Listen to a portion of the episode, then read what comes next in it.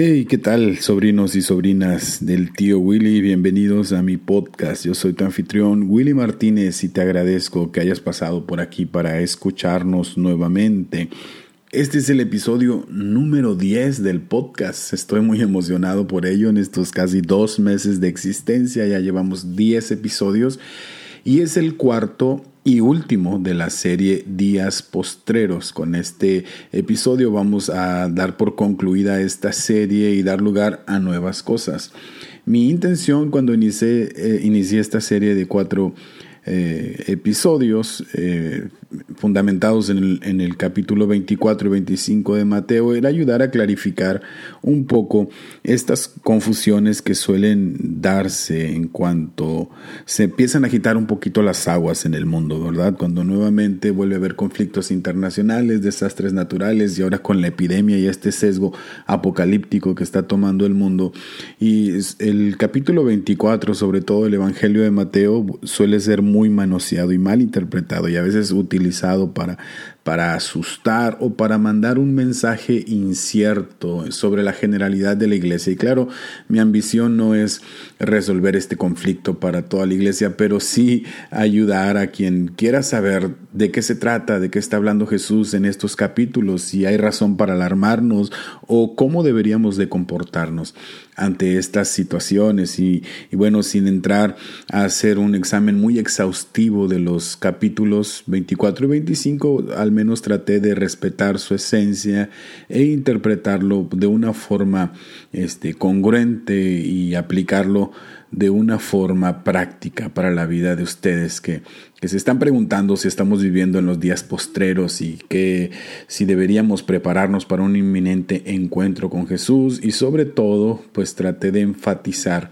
que desde la perspectiva de Jesús lo que importa es que estemos preparados y no tanto que tengamos los datos cronológicos eh, pues de forma exacta.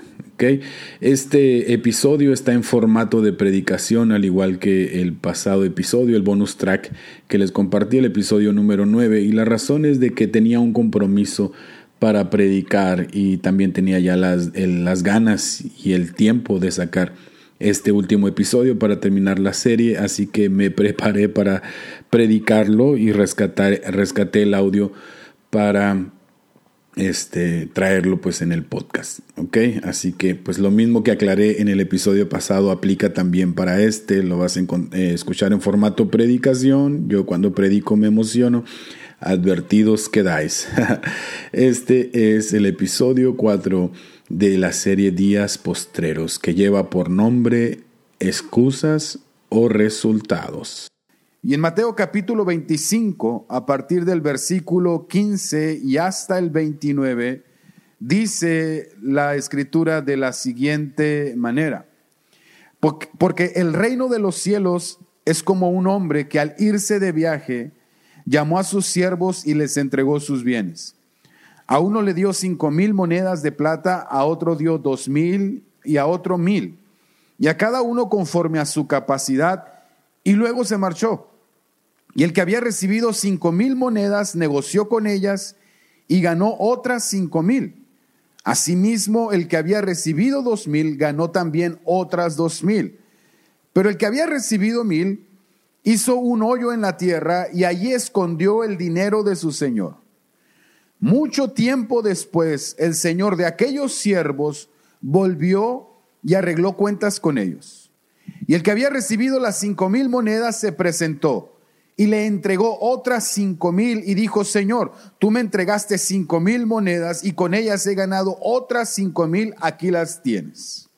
Y su Señor le dijo, bien, buen siervo y fiel, sobre poco has sido fiel, sobre mucho te pondré, entra en el gozo de tu Señor. Y el que había recibido las dos mil monedas dijo, Señor, tú me entregaste dos mil monedas y con ellas he ganado otras dos mil, aquí las tienes. Y su señor le dijo, bien, buen siervo y fiel, sobre poco has sido fiel, sobre mucho te pondré, entra al gozo de tu señor. Pero el que había recibido mil monedas llegó y dijo, Señor, yo sabía que tú eras un hombre duro, que ciegas donde no sembraste y recoges lo que no esparciste. Así que tuve miedo y escondí tu dinero en la tierra, aquí tienes lo que es tuyo. Su señor le respondió, siervo malo y negligente, si sabías que yo ciego donde no sembré y que recojo donde no esparcí, debías haber dado mi dinero a los banqueros y al venir yo hubiera recibido lo que es mío más los intereses. Así que quítenle esas mil monedas y dénselas al que tiene diez mil, porque al que tiene se le dará y tendrá más, pero al que no tiene, aún lo poco que tiene se le quitará. Y en cuanto al siervo inútil, échenlo a las tinieblas de afuera. Allí habrá llanto y rechinar de dientes. Resultados o excusas. Para captar con mayor claridad lo que busca comunicar el autor de este pasaje, en este caso Mateo, es necesario considerar el marco contextual que rodea esta parábola. Y así hacemos con toda la Biblia, desde luego. Esta parábola eh, forma parte, es una sección, mejor dicho, del llamado Sermón del Monte de los Olivos. Se le llama así para diferenciarlo del Sermón del Monte, el cual Mateo registra en los capítulos 5, 6 y 7 de este mismo Evangelio.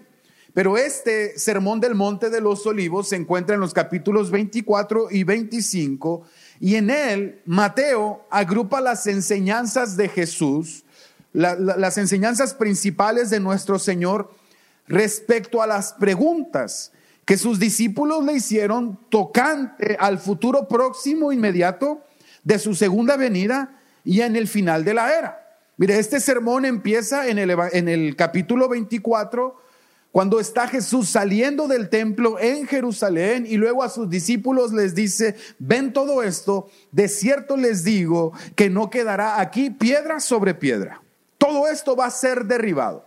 Y mientras estaban ahí en el monte de los olivos, los discípulos se acercaron por separado y le dijeron, dinos, dinos cuándo sucederá todo esto ¿Cuál y cuál será la señal de tu venida y cuál será la señal del fin del mundo? Si usted puso atención, ahí hay tres preguntas que le están haciendo a Jesús. Número uno, ¿cuándo sucederá todo esto? ¿Qué es todo esto? Lo de que no quedará piedra sobre piedra, es decir, la destrucción del templo. Número dos, ¿cuál será la señal de tu venida? Y número tres, la señal del fin de la era. Y todo lo que sigue en el capítulo 24 y 25 forma parte de la respuesta que Jesús da o de las respuestas que Jesús da a estas tres preguntas. Por eso a veces nos cuesta un poco de trabajo o un mucho de trabajo entender a cabalidad las enseñanzas, ¿verdad? Por eso a veces el capítulo, sobre todo el capítulo 24 de Mateo ha sido tan tergiversado. Pero en ese mismo tenor, Jesús vierte cuatro parábolas Cuatro parábolas que se les conoce como las parábolas del fin, en las cuales Jesús remarca las características primordiales que sus seguidores deben poseer para que se les considere listos para el encuentro con su Señor o cuando éste vuelva. ¿Sí? Hay cuatro parábolas, una en el final del capítulo 24 que es la comparación del siervo fiel contra el siervo negligente. Luego hay tres en el capítulo 25 que empieza con la parábola de las diez vírgenes y luego sigue esta parábola que comúnmente conocemos como la de los talentos y finalmente la parábola de las ovejas y los cabritos. Ahora es bien interesante que las preguntas que Jesús recibió de sus discípulos eran en cuanto al tiempo. ¿Se dieron cuenta? O sea, la gente siempre queremos saber cuándo, cuándo, cuándo viene Jesús, cuándo van a suceder todas estas cosas, cuándo se va a cumplir eh, lo que la Biblia anunció, cuándo. Sin embargo, las respuestas de Jesús tenían que ver con el modo. Los discípulos quieren saber el tiempo, pero Jesús responde con respecto o en cuanto al modo que debe caracterizar a aquellos que están esperando. Porque si ponemos en práctica sus enseñanzas, no tendremos por qué estar preocupados si se tardara, por así decirlo, su retorno. Mientras estemos caminando de acuerdo a las enseñanzas de Jesús aquí en la tierra, lo de menos es tener que estarnos preocupando por calcular qué tan cerca o qué tan lejano está ese día. Ahora, en esta parábola, Jesús compara el reino de los cielos con un Señor que reparte sus posesiones, sus bienes entre sus servidores y luego se va. Se va con la expectativa de que en su ausencia sus servidores utilicen lo que ha puesto en sus manos de manera que se multipliquen sus ganancias. ¿Sí? Se dio cuenta, dice que uno recibió cinco mil monedas de plata o cinco talentos.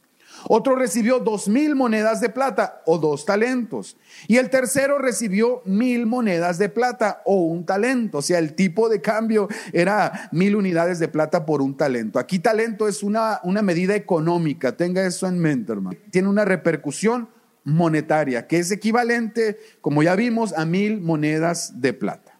Ahora, imagínense conmigo la reacción de, de los servidores. ¿Sí? Cuando reciben esta cantidad, porque no es poca, esta cantidad que reciben de parte del Señor. ¿Sabe? Yo me imagino a los dos primeros servidores súper emocionados y sorprendidos pensando, qué generoso y qué confiado mi Señor, ¿cómo le puedo hacer para poder mostrarle mi, mi agradecimiento cuando Él vuelva? ¿Sí? ¿Cómo podemos hacer para que cuando Él vuelva yo le pueda demostrar que estoy muy agradecido por toda la confianza y la generosidad mostrada a, mi favor. Ah, ya sé, voy a usar lo que Él me confió para producirle ganancias. Esa es la actitud que yo me imagino de los dos primeros servidores, del que recibió cinco talentos y del que recibió dos. Pero al tercero, yo me lo imagino pensando, oh no, en la que me metí. ¿Sabes qué? Mejor voy a esconder lo que me entregó para que cuando Él regrese pueda entregárselo íntegro. Salgamos tablas y ya no haya ningún problema. ¿Alguna vez, hermanos, te encargaron eh, algo, te dieron una alta responsabilidad, pusieron en tus manos un alto encargo que llegaste a pensar que era demasiada responsabilidad? ¿Sí? En una ocasión fui a predicar a cierta ciudad de, aquí del país, a un evento por varios días y en esa ciudad eh, tenía un gran amigo, tengo un gran amigo que acababa de sacar un carro de agencia, un carro eh, pues bastante caro y bastante bonito. Se enteró que iba a estar en la ciudad y él iba a estar ocupado esos días y dice, no voy a poder atenderte, pero me encantaría que tuvieras en qué moverte, te voy a prestar mi carro.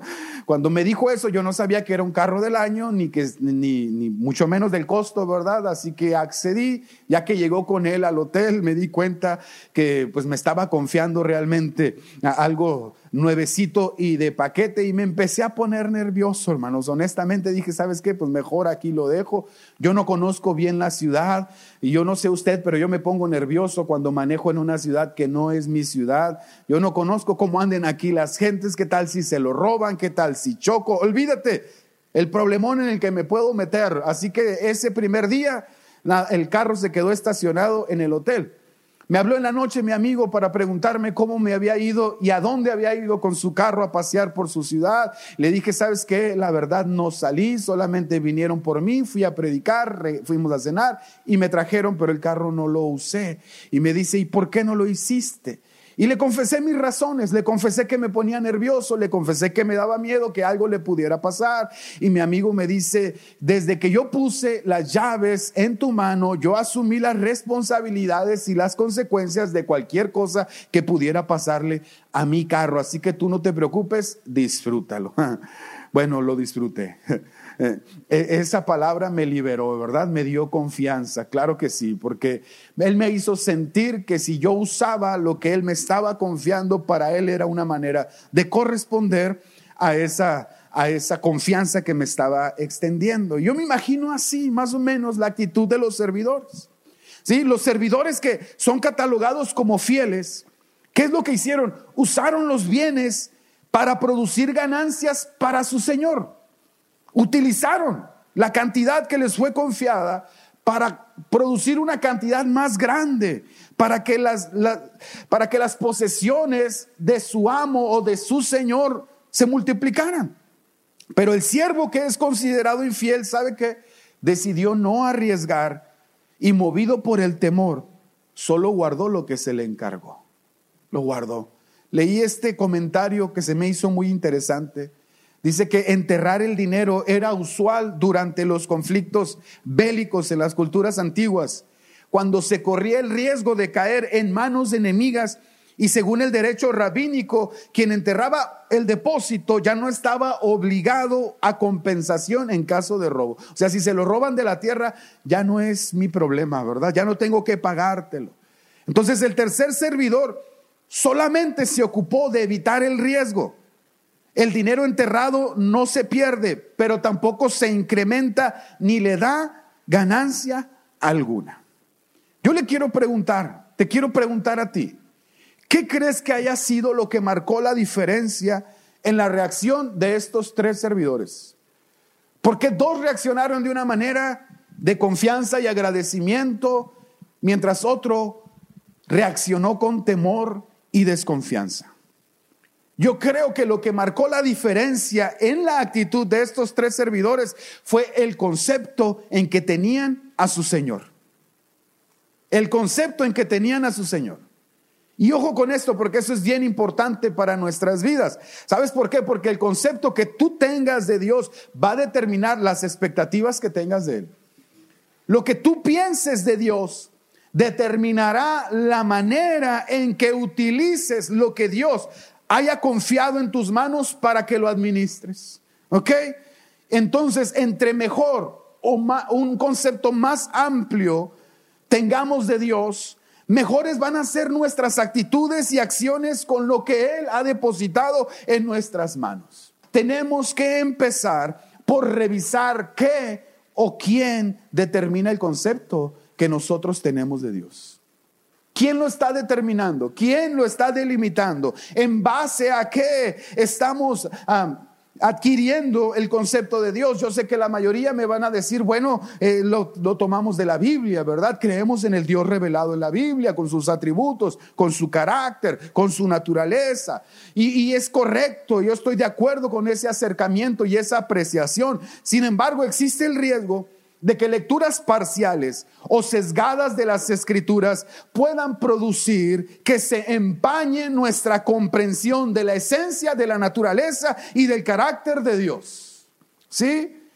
Si, solemos equilibrar la balanza hacia un lado de algún atributo favorito y pensar que Dios es un justiciero y que Dios solamente está buscando eh, que alguien haga mal para darle su merecido, ese, e, e, esa concepción sesgada que tengamos de Él va a determinar en muchas maneras la manera en que nosotros administremos lo que Él nos ha confiado.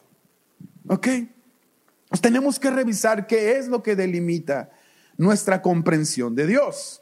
Desde luego, la propuesta del Evangelio, lo que el, Evangelio y el Nuevo Testamento nos proponen es que Dios es como Jesús.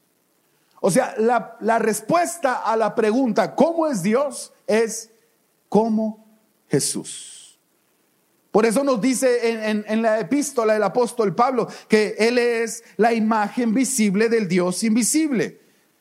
Jesús vino a revelar la naturaleza y el carácter divino a la humanidad. Jesús vino a revelarnos y a mostrarnos cómo es Dios.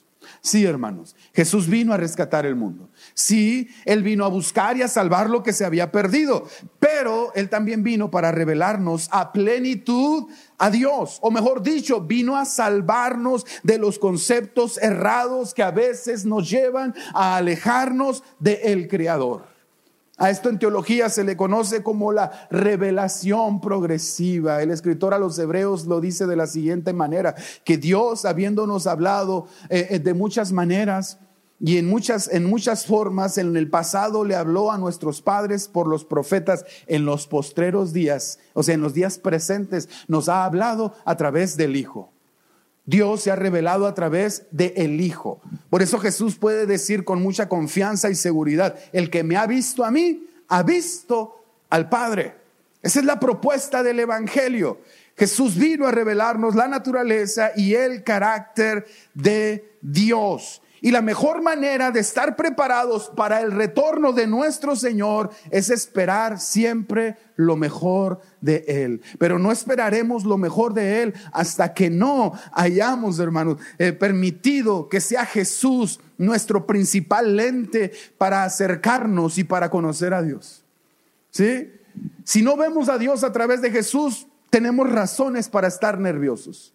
Si no vemos a Dios a través de Jesús, tenemos razones para actuar como el siervo que tiene temor y esconde lo que se le confió. Si no aprendemos a ver a Dios a través de Jesús, nos perderemos el panorama más amplio que toda la escritura nos viene revelando, tocante a la naturaleza del Dios bondadoso, misericordioso, lleno de gracia y verdad que Jesús vino a encarnar. Él es el verbo encarnado, pues la palabra hecha carne, la lógica de Dios hecha humano, humanidad.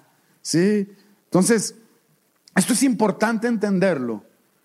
Porque mientras vivamos presos del temor a causa de un concepto incompleto o sesgado de la naturaleza de Dios, el miedo será lo que nos motive. Y el miedo nunca nos va a dar la motivación necesaria para entregarle buenas cuentas a nuestro Señor. ¿Sí? El miedo nunca nos va a dar la motivación adecuada para que nosotros podamos rendirle cuentas favorables a nuestro Señor. Escuche, por la manera en que se efectúa el juicio de los servidores, podemos notar que aunque no lo diga el texto, se ve que el Señor esperaba recibir más de lo que entregó en manos de sus siervos. ¿Se dio cuenta de eso? ¿Sí? Sea, el texto, la parábola solamente nos dice que este Señor puso sus bienes en las manos de sus servidores y se fue. No les dijo multiplíquelo, no les dijo háganme ganancias, pero ellos lo entendieron así. Ellos lo entendían. Sabían que estaba implícito, que el Señor esperaba recibir más de lo que entregó en manos de sus siervos. Me llama mucho la atención esta frase que dice que les encargó sus bienes, hermano. Les encargó sus bienes. Ya no solo habla de dinero, habla de sus bienes, de sus posesiones, de todo lo que es él. Y si entendemos que, el Señor de esta, de esta parábola es una figura de Jesús, ¿verdad? El que ascendió al cielo y prometió volver nuevamente, uno se pudiera preguntar, o uno se debe preguntar, ¿cuáles son los bienes de nuestro Señor que nos ha encargado? ¿Cuáles son sus bienes? ¿Cuáles son sus pertenencias? La Biblia nos dice, del Señor es la tierra y su plenitud, el mundo y los que lo habitan. En otras palabras, todo es de Él. Todo es del Señor, todo le pertenece a Él, tú le perteneces a Él, tu familia le pertenece a Él, tu salud, tus posesiones, todo le pertenece a Él. El mundo y cuantos lo habitan es del Señor. Entonces, ¿acaso Dios nos está, nos ha dejado a cargo de todo lo que es suyo, con la esperanza de que nosotros lo cuidemos en su ausencia? Medita en eso. ¿Espera Dios acaso encontrar las cosas mejor que como las dejó, únicamente confiando en lo que harán sus servidores? Ponte a pensar en las implicaciones. O sea, Dios nos encarga sus bienes. Como este Señor se está comparando como este Señor que implícitamente está esperando que sus servidores le entreguen más de lo que recibieron. Entonces, Dios espera encontrar las cosas mejor de cómo las dejó, únicamente confiando en lo que podamos hacer nosotros, sus seguidores. ¿Acaso está el Señor sugiriendo que la responsabilidad primigenia que recibieron Adán y Eva como mayordomos de la creación, ahora el Señor nuevamente se la está entregando a la humanidad representada en la iglesia? ¿Será eso de lo que nos está hablando el Señor? ¿Sí? Porque uno se tiene que preguntar cuáles son los intereses de nuestro Señor aquí en la tierra. ¿Se lo ha preguntado usted? ¿Qué está haciendo Dios aquí en la tierra? ¿Cuál es la relación de Dios con el mundo, de Dios con la creación? ¿Cuáles son los intereses de Dios con lo que es suyo? Bueno, lo que la Biblia nos dice es que entre los intereses del Señor figura el de que toda la tierra sea llena del conocimiento de la gloria del Señor. ¿Lo sabía usted? Eso forma parte de los intereses del Señor. También que se extienda el reinado de los cielos, que se predique el evangelio de la gracia y de la reconciliación por medio de Jesús en todos los rincones de la tierra. A eso se le conoce como la gran comisión y forma parte de los intereses del Señor aquí en la tierra. ¿Sí? Pues Jesús está diciendo que el reino de los cielos se asemeja a un Señor que encargó sus bienes a sus servidores en tanto que él regresaba. Fíjese, sus, servidores y seguidores ahí que están escuchando el sermón del Monte de los Olivos, ellos les preocupa cuándo va a pasar esto. Es más, nuestro Señor muere, resucita y el día de su ascensión todavía tienen la misma pregunta. En Hechos capítulo 1, ellos están interesados en saber, Señor, ¿restaurarás el reino en, en este tiempo? ¿Sí? Va, a restaurarse el reino de Israel en esta época, en esta temporada, y nuevamente Jesús tiene que corregir su óptica. Si Jesús no está tan interesado en que tengamos la fecha y los datos exactos de su retorno, Jesús está interesadísimo en que tú y yo tengamos la actitud y el corazón correcto para que sea eh, cuando sea el tiempo en que nos toque eh, enfrentarnos con el Señor, ir a su presencia o que Él venga, nosotros podamos estar listos. En cada una de las parábolas que Jesús eh, menciona como eh, parte del sermón del Monte de los Olivos, en cada una de las parábolas que forman parte de este contexto, Jesús marca una característica que es esencial en eh, observar para los seguidores de Jesús. En la primera se nos está llamando a ser responsables en nuestra área, eh, a, ofrecer, a ser fieles, mejor dicho, en nuestra área de responsabilidad. ¿Sí? En la segunda, en la parábola de las vírgenes, se nos, se nos, invita a no perder la expectativa de formar parte del gran banquete que va a celebrarse una vez que el novio haya regresado. En la parábola de los talentos se nos está invitando a que utilicemos todo lo que Dios ha puesto en nuestras manos para el avance de su reino, para que sus intereses aquí en la tierra se, se, extiendan. Y en la parábola de las ovejas y de los cabritos, bueno, se nos está hablando de nuestra responsabilidad social, de que nos hagamos cargo de los desprotegidos de este mundo. Son cuatro características. Generalmente cuando se predica de estas parábolas, se predica por separado y uno solamente enfatiza una sola característica, pero tenemos que tener cuidado con esta clase de acercamiento porque puede ocasionar que se incline la balanza hacia un lado o hacia el otro. Pero repito, la genialidad de este armado de Mateo, de las palabras de Jesús, tiene que ver en que cuidemos todas las áreas, pues de que no haya flancos débiles o abiertos, que nos entretengamos o que nos ocupemos, mejor dicho, en los asuntos del Señor, en lo social, en lo personal, en lo familiar, en lo eh, eh, en la iglesia también. Sí ahora sabemos que el rey del reino de los cielos es Jesús y que a su retorno Él no va a estar buscando que le entreguemos fortunas económicas. Lo que Él va a esperar es que hayamos utilizado todo lo que Él puso en nuestras manos para la extensión de su reino. Y aquí yo te pregunto, ¿tú sabes qué es lo que Dios ha puesto en tus manos? ¿Tú sabes qué es lo que Dios ha puesto en tu vida? ¿Tú sabes cuáles son tus dones, tus talentos, la escritura dice, ¿qué tienes que no hayas recibido? Y si lo recibiste, ¿de qué te glorías? En otras palabras, todo lo que tenemos lo recibimos de parte de Dios, porque de Él proviene toda buena dádiva y todo don perfecto. Todo proviene de Él. Lo que tienes en tu vida, sea mucho o sea poco, en este momento proviene de Él. Y Dios a su retorno, el Señor a su retorno, cuando tú y yo nos encontremos con Él, espera que hayamos utilizado todo lo que Él puso en nuestras manos para la extensión de su reino. Eso incluye bienes, posesiones, dones, talentos, llamados, ministerios. Todo lo que proviene de Él tiene que ser usado para la gloria de Él.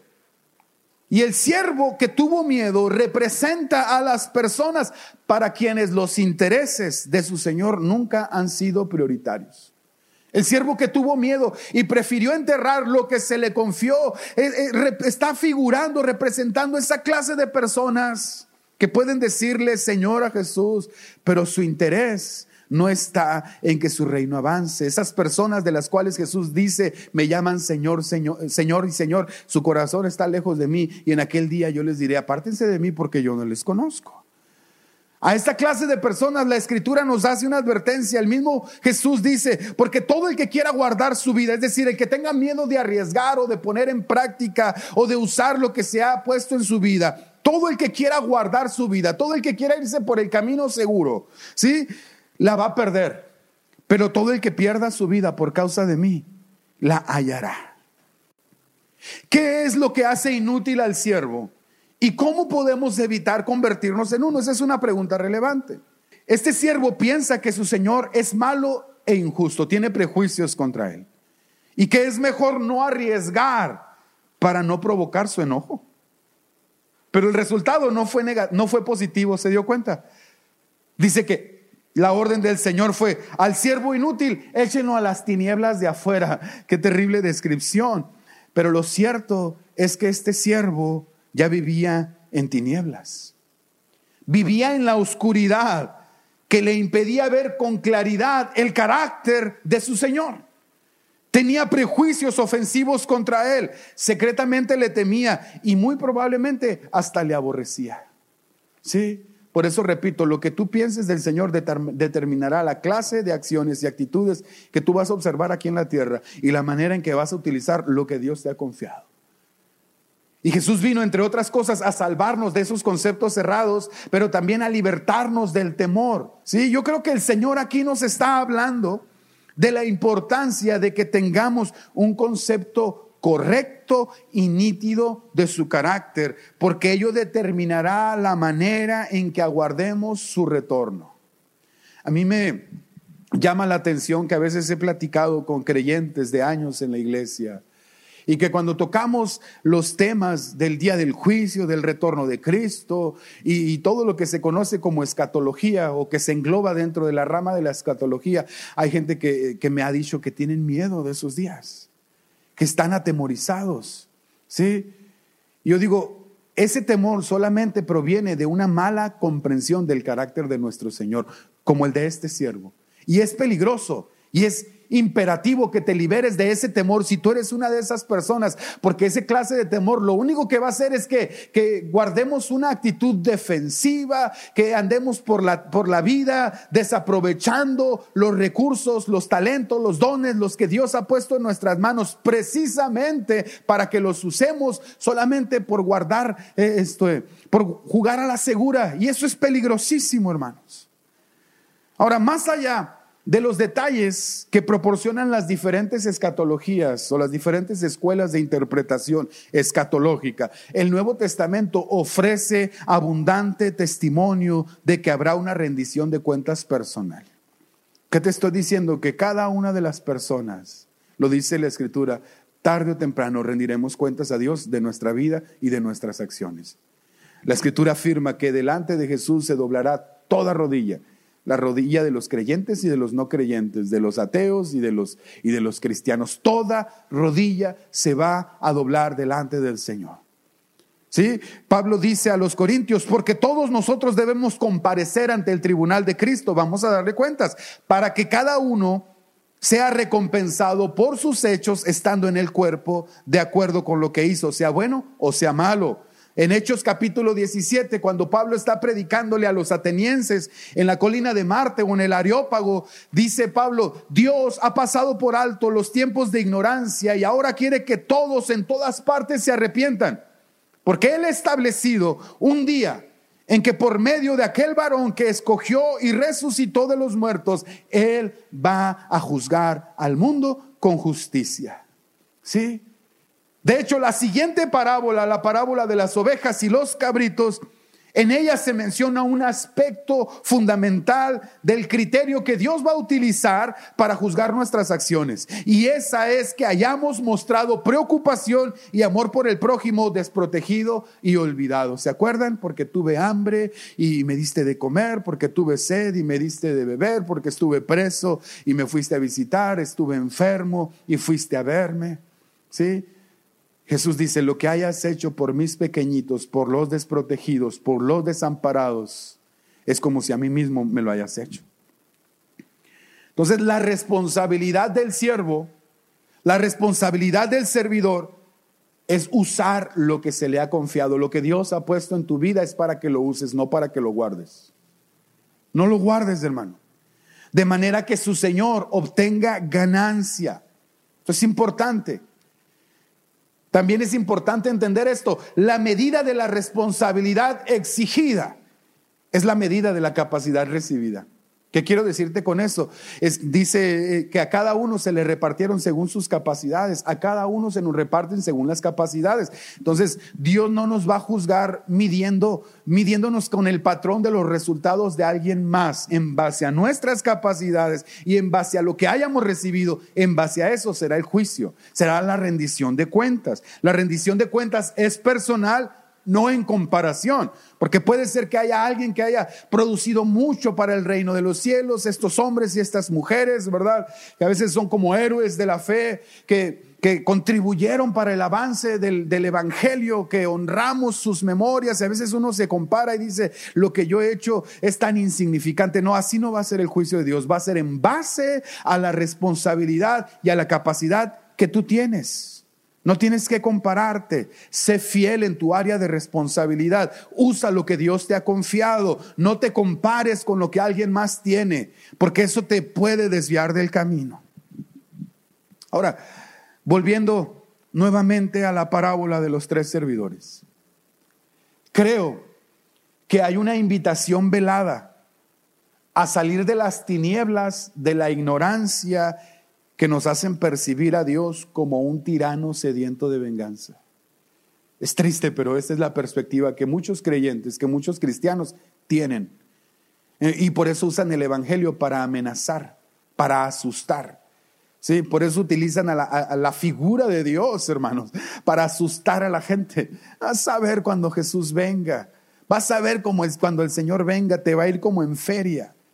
Y es que no terminamos de entender el término la justicia de Dios. En toda la Biblia se nos muestra que la justicia de Dios es restaurativa.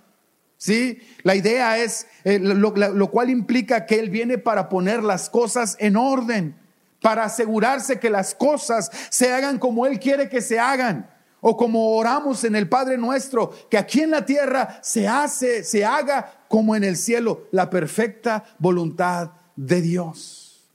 A eso viene Jesús, a restaurar la nueva creación de Dios, a lo que se perdió, a lo que se torció, enderezarlo y que las cosas funcionen como, en el plan maestro, en el, plan, en el plan original, lo que Dios pensó que fuera la humanidad y la creación. Porque quien conciba el retorno de Cristo como la oportunidad divina de tomar venganza de sus adversarios, difícilmente se va a involucrar activamente en los asuntos de su Señor aquí en la tierra. Y repito, hay tanto que Dios está haciendo aquí en la tierra. Pero si nosotros vivimos atemorizados, escondidos, guardando el talento, guardando los bienes que Dios nos ha puesto para el servicio de los demás, jamás nos involucraremos por lo que el Señor está haciendo aquí en la tierra. No se le olvide nunca esto, el cielo es nuestra esperanza, pero no debe de convertirse nunca en una excusa para que seamos apáticos e indiferentes a los asuntos de la humanidad, porque Dios ama a la humanidad, Dios ama a la creación, Dios está redimiendo a la creación, Dios ama al mundo, hermanos. Porque de tal manera amó Dios al mundo que ha dado a su único Hijo para que todo aquel que en Él cree no se pierda, mas tenga la vida eterna. Eso es esencial en el Evangelio. Sí, pero la persona que vive esperando lo peor de parte de Dios, ya vive en las tinieblas de afuera, de las que Jesús vino a rescatarnos. Ya vive en oscuridad. Tiene un concepto errado de su Señor. Es como ese siervo y dice, tengo miedo, sé que es injusto. Y cuando venga va a venir a, este, no sé, a tomar venganza. Mejor escondo esto. Quiero decirte, no te guardes nada de lo que has recibido. Gástate para Jesús y gástate para su reino. Gástate, invierte lo que Dios ha puesto en tus vidas. Entonces, una de las enseñanzas primordiales que salen de esta parábola es sobre la importancia de usar, de gastar, de invertir todo lo que ha sido puesto en nuestras manos. De nada sirven tus dones si no se utilizan. Te voy a decir algo, en el cielo tus dones no se ocupan, se ocupan aquí en la tierra. De nada sirven tus talentos si no se utilizan aquí en la tierra. ¿De qué sirven tus posesiones? ¿De qué sirven tus logros si no están contribuyendo al avance del reino de Cristo? Todo eso se va a quedar aquí, todo eso no va, no va a pasar el escrutinio de Dios. Son cosas que que se, se desgastan, que se pierden, que no trascienden a la eternidad. Pero todo lo que hagamos para el reino de los cielos trasciende la eternidad, hermano. Gasta tu vida, invierte tus dones, no te guardes nada. Dios espera que uses todo lo que se te ha confiado. ¿Lo sabías? Dice el veredicto final que a los que usan bien lo que se les da, se les va a dar más. Ahí está la recompensa. Y van a tener abundancia. Pero a los que no hacen nada, se les va a quitar aún lo poco que tienen. Y esta sentencia un tanto paradójica quiere indicar que las facultades otorgadas a los discípulos crecen con el uso y disminuyen con el desuso. ¿Sí? Lo que se usa para la ganancia de tu Señor y el avance de su reino nunca va a ser un desperdicio. Todo lo que uses para tu Señor, para la gloria de tu Señor, nunca será un desperdicio, ni el tiempo, ni el dinero, ni el esfuerzo que puedas invertir para que este Evangelio se propague, para que el, amor y el mensaje de Jesús llegue a más personas. Debemos entender que en el reino de los cielos, cuidar no es equivalente a esconder o a guardar. Cuidar es equivalente a utilizar, a invertir, a gastar. Y te digo algo, una vida invertida y entregada a las prioridades del reino de los cielos nunca va a ser un desperdicio, nunca. No importa si es una vida corta o una vida larga, sino será la mejor inversión de ella, que va a perdurar eh, eternamente, porque dice la escritura, el mundo y sus deseos pasarán, pero el que hace la voluntad de Dios permanecerá para siempre. Amén. Ahora la pregunta con la que ya estoy casi por terminar este mensaje, es cuando el Señor regrese a pedir cuentas de sus servidores, de lo que ha puesto en nuestras manos. ¿Qué le entregaremos? ¿Resultados o excusas? ¿Qué le vamos a entregar? ¿Qué le vamos a decir? No, no, pues es que no me daban chance de servir. No, no, es que nunca tuve una oportunidad. No, es que otros acaparaban todo. No, hermanos, a veces tenemos conceptos que llegamos a creer que a Dios solamente se le puede servir en los templos. Gloria a Dios, porque esta pandemia de alguna manera está eh, quitándonos, quitándonos la dependencia que teníamos del templo, ¿verdad? Ese templocentrismo. No, la labor de la iglesia puede ser hecha en cualquier, en cualquier rincón de la tierra. Puede ser hecha en tu casa, no, necesitas ni siquiera salir de tu casa para servir a los intereses de tu Señor. Y si no tienes que salir, no lo hagas, hermano. Sí, quédate en casa, pero sirve. O sea, aún en esta hora de prueba, en el que los problemas y las malas noticias se están multiplicando y muchos nos estamos a veces atemorizando. Eh, estos problemas se están multiplicando diariamente, asimismo se están multiplicando exponencialmente las oportunidades de buscar primeramente el reino de Dios y su justicia. Amado hermano, sirve, ama, ora, consuela, anima, acércale a Jesús a alguien más que tú sabes que lo necesita. No te guardes nada de lo que Dios ha puesto en tus manos. La hora es oscura y es precisamente cuando necesitamos que aquellos que Jesús dice son la luz del mundo brillen con más intensidad. Repito este concepto, en el cielo no se necesita tu luz, en el cielo la luz es Jesús. Él ilumina con su gloria la ciudad santa, la nueva Jerusalén, así lo dice el libro de Apocalipsis. Tu luz se necesita aquí en la tierra, sobre todo en esta hora de oscuridad y tinieblas. Amén.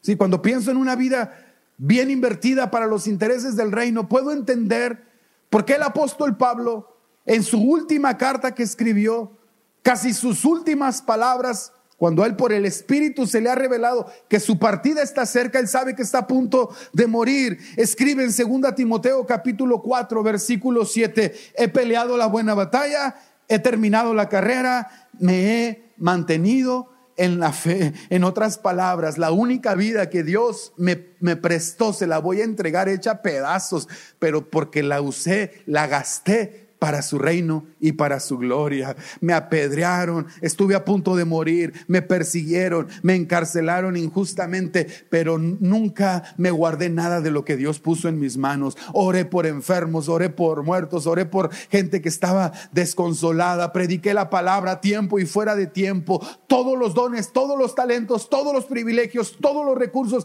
que Dios puso en mi mano, los usé para la gloria del Señor. Por eso puedo decir, he peleado la batalla, he terminado mi carrera y he guardado la fe. ¿Qué nos está queriendo enseñar la palabra?